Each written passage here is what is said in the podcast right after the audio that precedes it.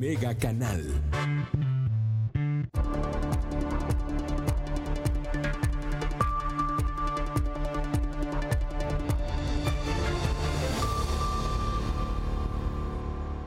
Gracias por estar con nosotros. ¿Cómo está usted? Yo le agradezco que nos acompañe esta tarde en Mega Noticias Vespertino. Ya lo sabe, estamos transmitiendo totalmente en vivo a través de la plataforma de Facebook Live, a través de esta red social. Usted nos encuentra así, Mega Noticias Colima. Así encuentra todos nuestros contenidos, videos, notas, todo, todo, todo estará ahí a través de esta red social y obviamente también nuestra transmisión en vivo. También estamos por el 151 de Megacable y además estamos grabando este contenido para que usted lo tenga más adelante, eso de las 3.40 de la tarde, en la plataforma de Spotify. Y bueno, pues vamos empezando. Ya desde las mañana, desde la mañana le hablábamos eh, del tema del eh, crédito que pretende solicitar el gobierno del estado, este famoso crédito por hasta 750 millones de pesos. Y bueno, pues el Congreso del Estado tiene que autorizar al gobierno estatal que pide ese crédito. Si el Congreso dice no, pues se queda sin crédito y a ver cómo le hace, a ver qué pasa. Es precisamente lo que ha ocurrido desde, desde el fin de semana que hemos visto, bueno, la sesión primero de la Comisión de Hacienda, que tenía que aprobarse, se aprobó en comisiones. Eh, bueno, pues habrá, hay diputados que luego dicen que los chamaquearon, que si levantaron la mano para opinar y era la mano para, para votar y que si no lo, que si no se cerró incluso esa sesión, que si quedó abierta, que si no sé cuánta cosa, que es pura política. Y bueno, pues se había solicitado, se habían, eh, había, estaba el llamado para que hoy martes a las 11 de la mañana, bueno, pues se votara este tema en el Pleno del Legislativo y bueno, pues saber si le autorizaban al gobierno pedir esos 750 millones de pesos o le negaban la solicitud al gobierno del Estado. Pero como los diputados están divididos, los de Morena están todos peleados, los demás diputados también, y bueno, pues hasta, imagínense nada, imagínense nada más el nivelazo el nivelazo de la política local aquí en Colima, que bueno, pues el diputado Vladimir Parra, bueno, pues recordando actos porriles, digo porque son actos porriles en aquellos años cuando cerraban, encadenaban y ponían candados en las puertas de los edificios públicos para que no ingresaran o no salieran personas. Eso lo hacían mucho, déjeme le acuerdo, en hace 30, 40 años, en los edificios, ocurría mucho en Guadalajara, en los edificios de en el edificio de la FEG, no sé si usted se acordará, en, edificios de la universidad. Aquí en Colima llegó a ocurrir también, digo, porque la, ola se extendía en aquellos años de las universidades, y bueno, pues era común que los porros pues cerraban los edificios públicos eh, con cadenas, con candados, y pues sí, se adelantó el diputado Vladimir Parra y desde anoche cerraron todo para precisamente evitar la sesión en el Congreso y evitar que se apruebe esta solicitud de crédito que va a hacer el gobierno del Estado, que hace el gobierno del Estado. Pero ha estado al pendiente, totalmente al pendiente de este tema mi compañera Cari Solano y él nos va a platicar cómo va a estar este momento, porque no se ha votado, no ha pasado nada. Cari, muy buenas tardes. Así es, Ulises, muy buenas tardes. Un gusto también saludar al auditorio. Como bien comentas, pues ha habido una controversia eh, por la posible aprobación eh, para la autorización más bien eh, de, del crédito que pretende solicitar el gobierno estatal. Este día por la mañana el diputado local Guillermo Toscano renunció precisamente a la fracción parlamentaria de Morena tras la controversia sobre este eh, sobre este, la aprobación para la contratación del crédito que te comentaba por parte del gobierno estatal, eh, que suma 750 millones de pesos. El legislador advirtió que dicha acción pues no significa la renuncia a su partido y que su decisión se debe a la violencia política de la que está siendo víctima por parte de integrantes eh, de la fracción parlamentaria a la que pertenecía. Pero, eh, como bien lo mencionabas, cabe señalar que desde la noche de este lunes, el diputado local Vladimir Parra, junto con un equipo de ciudadanos que también son morenistas, pues montaron casas de campaña bloqueando el acceso al Congreso local, ya lo señalabas tú, eh, pusieron candados, cadenas, incluso hay vallas de personas para impedir el acceso a este recinto y bueno, pues además también han impedido que se retome la, que se realice la sesión programada para este martes a las 11 de la mañana. Aún no ocurre nada. Hay diputados al interior, eh, diputados morenistas al interior de este recinto y también al exterior. Eh, como bien te lo comentaba, pues impidiendo el paso y que se realice esta sesión. Ellos acusan al resto de diputados de tomar decisiones de manera arbitraria y pues por supuesto, eh, señalan que endeudar más al Estado pues generará serios problemas. Por su parte, a través de sus redes sociales, el diputado Carlos César Farías, quien es presidente del Congreso local en este momento, pues llamó a sus compañeros a trabajar de manera civilizada y, permitir también a los legisladores realizar el trabajo por el que fueron electos y permitir también el ingreso a las instalaciones legislativas para realizar estos trabajos, eh, bueno, pues que que han causado realmente una controversia, Ulises. Híjole, pues el circo está con todo. El circo realmente es lo que es, digo, no, no, no es trabajo legislativo, no es trabajo que tendrían que estar haciendo los diputados. Si están en contra, pues deberían de votar. Así de sencillo, votar en contra de esta autorización para que el gobierno del estado no pida este crédito. Pero bueno, pues estaremos muy pendientes, Cari, porque seguramente pues esto seguirá para largo y bueno, pues vamos a ver qué es lo que ocurre. Si no es, si no es hoy, a ver cuándo va a ser que voten esta situación. Por lo pronto, muchísimas gracias, Cari. Así es, Ulises, nos mantendremos al pendiente. Muy buenas tardes. Muchas gracias, muy buenas tardes. Pues ya escuchó usted a mi compañera Cari Solano, cómo va hasta este, hasta este momento. Y, es eso. si lo separamos por varios, varios puntos, pues tendríamos que ver primero, bueno, la, solicitud del, del crédito que pretende el gobierno del Estado. Por una parte, pues sí, son tres puntos importantes, son tres puntos que tiene el gobierno del Estado, tres áreas que quiere cubrir o las tres necesidades que tiene el gobierno para estos 750 millones de pesos. Lo que más le llevaría pues sería el, terminar la construcción del edificio inteligente C5I. Bueno, pues este edificio que albergaría a todas las dependencias de seguridad en el Estado, gobiernos, autoridades municipales, estatales, la federación, todos estarían concentrados en este mismo edificio, habría una coordinación, sería un edificio inteligente, las cámaras de 150, 800 y tantas cámaras que se requieren para el C5. El pequeño detalle es que ese edificio pues debió empezar la construcción desde hace bastantes años. Y se ha retrasado, se ha retrasado, se ha retrasado. Ya ha sido parte del presupuesto estatal la construcción de ese edificio desde hace muchos años. ¿Y qué ha pasado? Sí, no nos queda duda la importancia del edificio. ¿Y los recursos? Le hacen falta 500 millones de pesos para terminar 100, 200, tanto falta para terminar ese de los recursos que se tenían previstos para este, para este fin. Ese es uno. El, otro punto, la otra necesidad que tiene el gobierno del Estado para solicitar estos 750 millones de pesos, pues es la, la remodelación del Palacio de Gobierno. Un fin meramente turístico, meramente cultural. Créame que han venido muchos, muchos turistas y se van sin conocer Palacio de Gobierno y quedan satisfechos. Realmente hay muchos, muchos atractivos turísticos en Colima. ¿Eh? A, lo mejor queda muy bonito, dice Camarena que no hay nada que ver ahí en Palacio.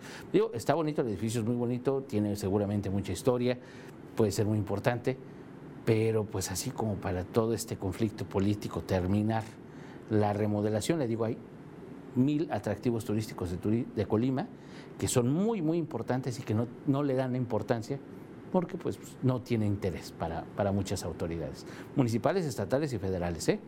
Vamos al parejo. Y el tema de COVID. El tema de COVID, que bueno, pues es reforzar la cobertura, el, equipamiento de los hospitales, la reconversión, etcétera que bueno, pues bien valdría la pena que las autoridades, que el gobierno del Estado, pues también nos dijeran y retomaran que la Secretaría de Salud, que el sistema de salud estatal está en crisis desde antes de que llegara COVID. Está en crisis desde antes de que cambiara el Seguro Popular por el INSABI, de que el sistema de salud del Estado está en quiebra desde hace muchos años, que adeuda muchísimo dinero.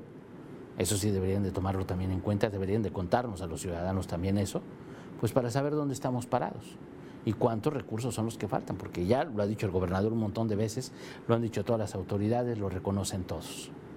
Entonces, pues sí, nos damos cuenta cuáles son las necesidades, cuáles son las prioridades, cuáles no.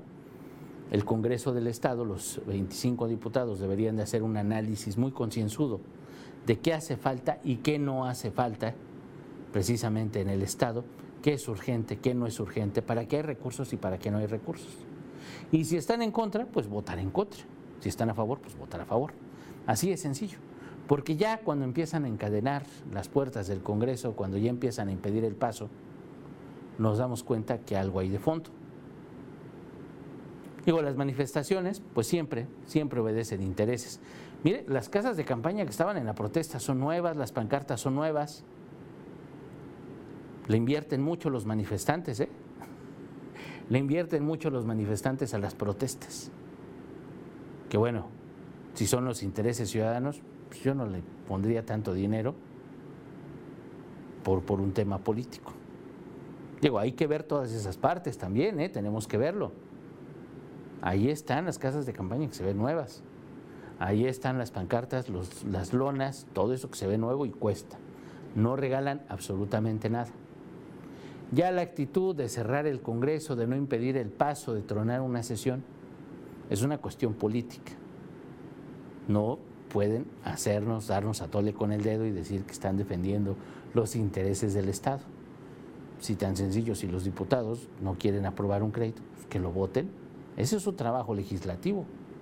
Si ven que en el análisis, pues la construcción del C5I pues debió determinarse desde cuándo, si ven en el análisis que el edificio del, gobierno del Estado, el Palacio de Gobierno, pues no es una prioridad, pues deberían de tomarlo en cuenta.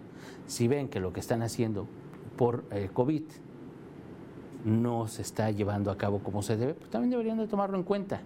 Pero si cierran, si se manifiestan sin ton son, así como están haciendo las cosas los diputados, pues sí nos hacen pensar mal a los ciudadanos.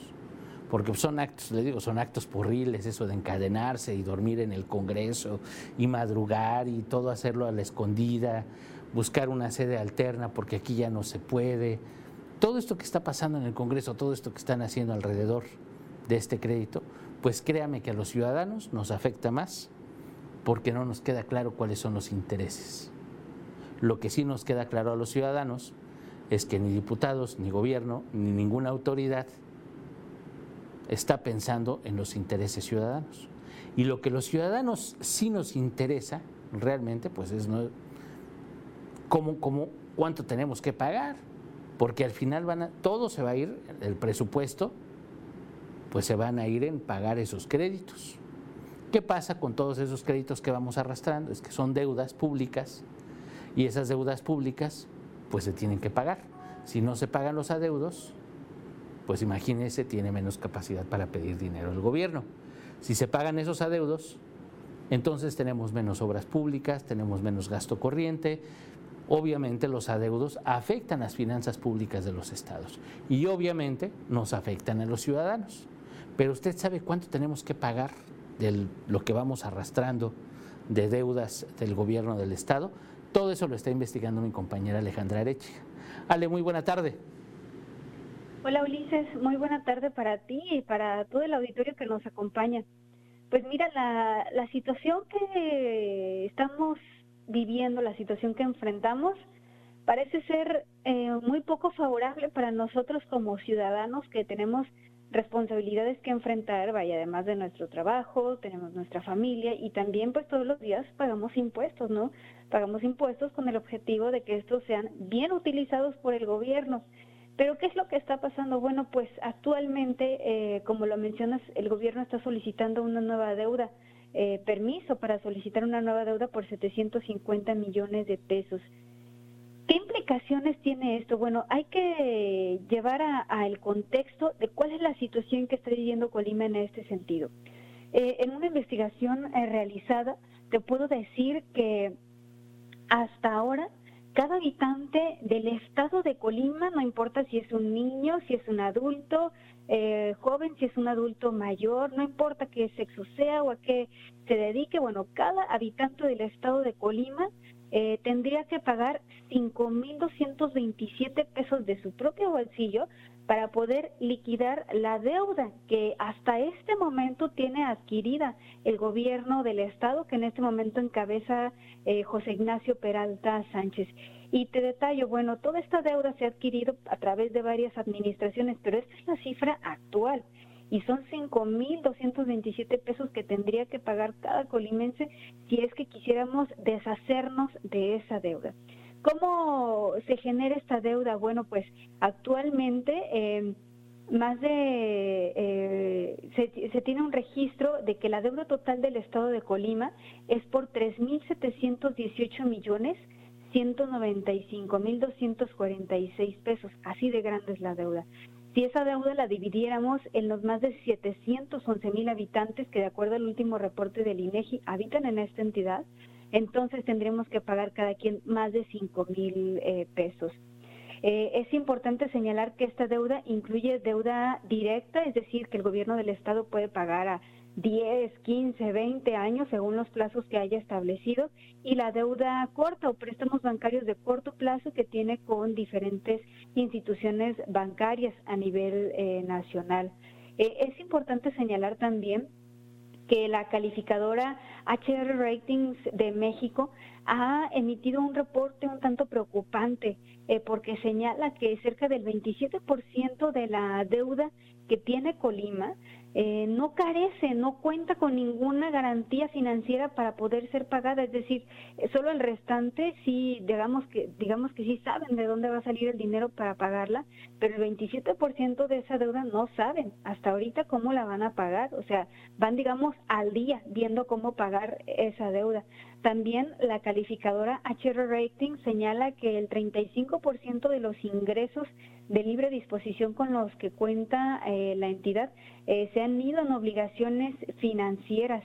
Y bueno, eh, pues hay que tener todo esto en contexto, sabiendo que el gobierno del Estado está solicitando una nueva deuda, el permiso para solicitar una, una nueva deuda por 750 millones de pesos, que de aprobarse, Ulises, se estaría pagando en unos 20 años. Eso es lo que ha pedido el gobierno del Estado. Y además, pues es natural que en caso de que se apruebe esta deuda, la deuda per cápita por colimense, es decir, esos cinco mil y tanto pesos que actualmente es la deuda per cápita, incrementarían.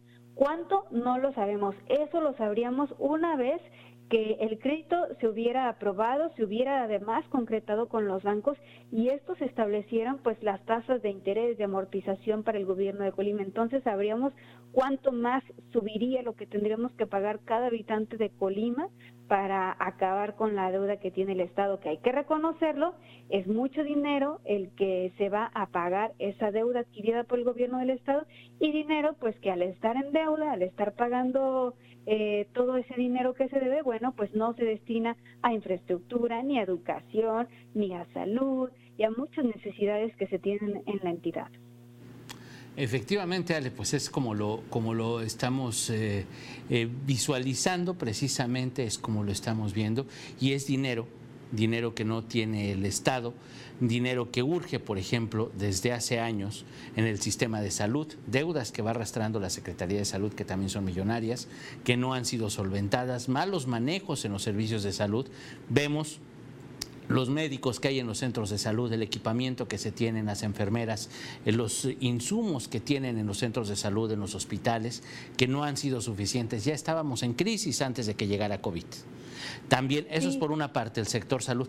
También, perdón que te interrumpa, pero por ejemplo, también el tema de la construcción, ya mencionabas tú, infraestructura, obra pública, cómo se han quejado eh, la, Cámara de la Industria de la Construcción, los constructores, precisamente por falta de obras, por falta de proyectos, no solamente del gobierno federal, sino también del Estado. Y bueno, pues podríamos ir sumando carencias y carencias y carencias y carencias que se han ido acumulando precisamente por falta de recursos, recursos que se están yendo a pagos de deudas que venimos arrastrando desde hace muchos años.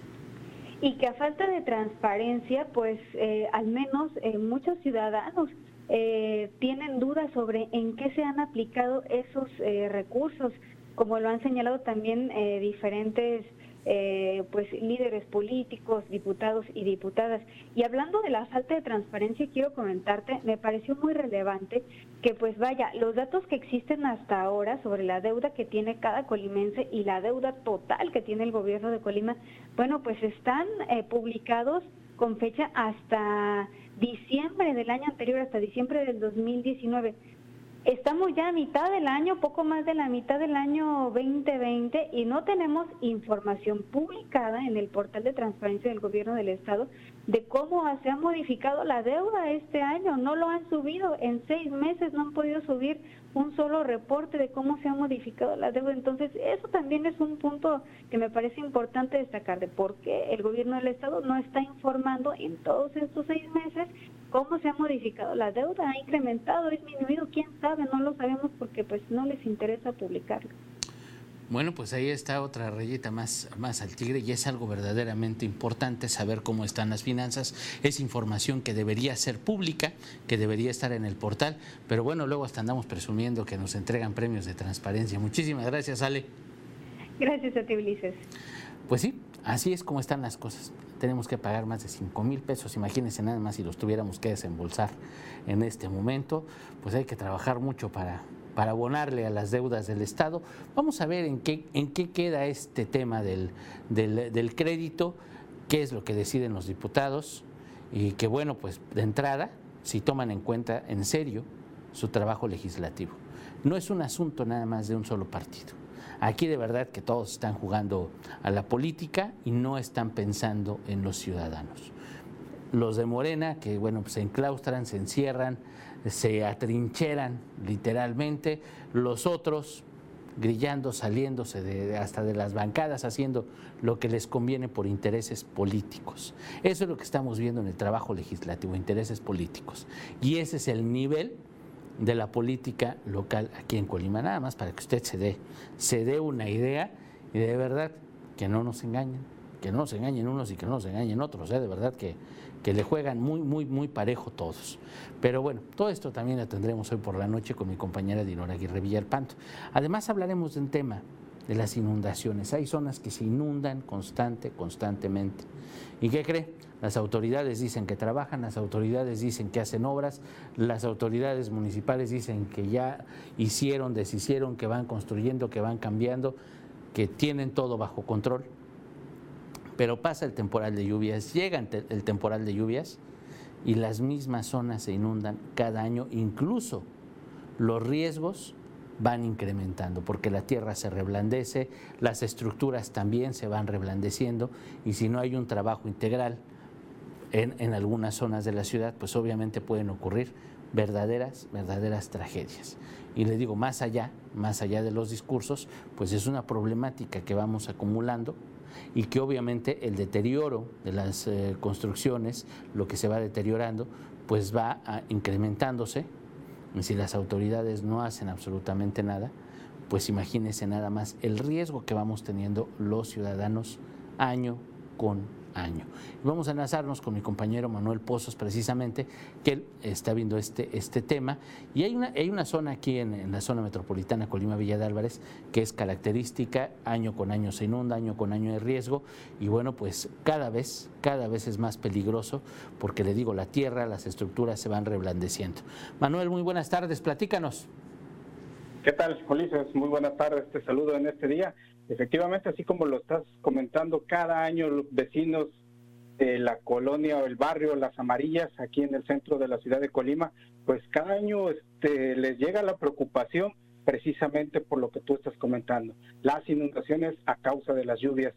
Pues eh, efectivamente platicamos con el señor Darío Cano Benavides, quien habita justo en, podemos decir, en la esquina de la calle La Armonía, donde hace esquina con el río Colima. Y pues bueno, fíjate que el señor Darío Cano Benavides está seriamente preocupado porque debido a las constantes lluvias y a la creciente del río, se ha ido socavando el muro de contención que protege, podemos decir, que su vivienda. Es decir, con el paso de los años, este muro de contención se ha ido socavando poco a poco y el riesgo de un desbordamiento tanto del muro de contención como incluso la vivienda del señor Darío, pues cada vez es más es más cercana. Y pues la preocupación del señor este es es, es grande. Y él nos ha, nos ha comentado que ha recurrido a diversas autoridades, no de esta administración, ni tampoco de la anterior, sino de muchas anteriores, y pues ninguna, ninguna autoridad le ha hecho caso para que se repare, se rehabilite este muro de contención. Y pues ponga en riesgo, y no se ponga en riesgo, perdón, las viviendas que están precisamente cercanas a este río Colima, casi como te menciono, en esquina con la calle La Armonía en el barrio Las Amarillas. Así también, pues fíjate que esa no es la única problemática, porque también sobre la misma calle Armonía, en el mismo barrio Las Amarillas, el señor Darío nos, nos, nos comentó que cuando se presentan, este, podemos decir, este, baja el agua durante las lluvias desde la colonia Vista Hermosa, también se registran, este, podemos decir, desbordamiento de aguas negras de los drenajes y estas aguas negras avanzan por la calle Venustiano Carranza, llegan a esta misma calle Armonía y toda esta agua negra se acumula justo en, en esta esquina, casi también llegando al río Colima. O sea, prácticamente los habitantes de esta calle Armonía, cada que llueve, la pasan muy mal y pues bueno, las autoridades no, no los atienden, no les dan una solución a sus problemas que dicen pasan administraciones y pues todos, todo sigue igual aquí en este barrio las amarillas, Ulises. Híjole Manuel, pues ahí es donde deberían enfocarse los recursos municipales, los recursos estatales, porque van a ocurrir accidentes, cada año se reblandece más la tierra. Ya lo mencionabas tú, no solamente han pedido apoyo a esta administración, desde hace muchas administraciones han hablado de estos problemas y nadie les hace caso. Te agradezco muchísimo Manuel. Claro que sí, Ulises. Esta es la información que tendremos hoy por la noche. Buenas tardes. Efectivamente, muchísimas gracias, Manuel. Ya escuchó mi compañero Manuel Pozos. Este tema lo abordaremos hoy por la noche, porque de verdad, cada año lo único que tenemos son discursos, cada año nos dicen que están haciendo obras, que están previniendo, que están haciendo no sé qué, pero ahí tiene nada más. Es un recorrido que hicimos y así encontramos las historias, así encontramos los casos. Usted quiere que vayamos a su colonia, tiene algún problema que quiera que atendemos, que busquemos buscamos la parte de la autoridad, vemos qué es lo que está pasando, usted díganos con confianza, nosotros vamos. Le agradezco muchísimo su atención, tenga buen provecho, yo lo espero mañana a las 11 de la mañana, mi compañera Dirona Aguirre Villalpando le espera a las 7.58 de la noche. Tenga usted muy bonita tarde.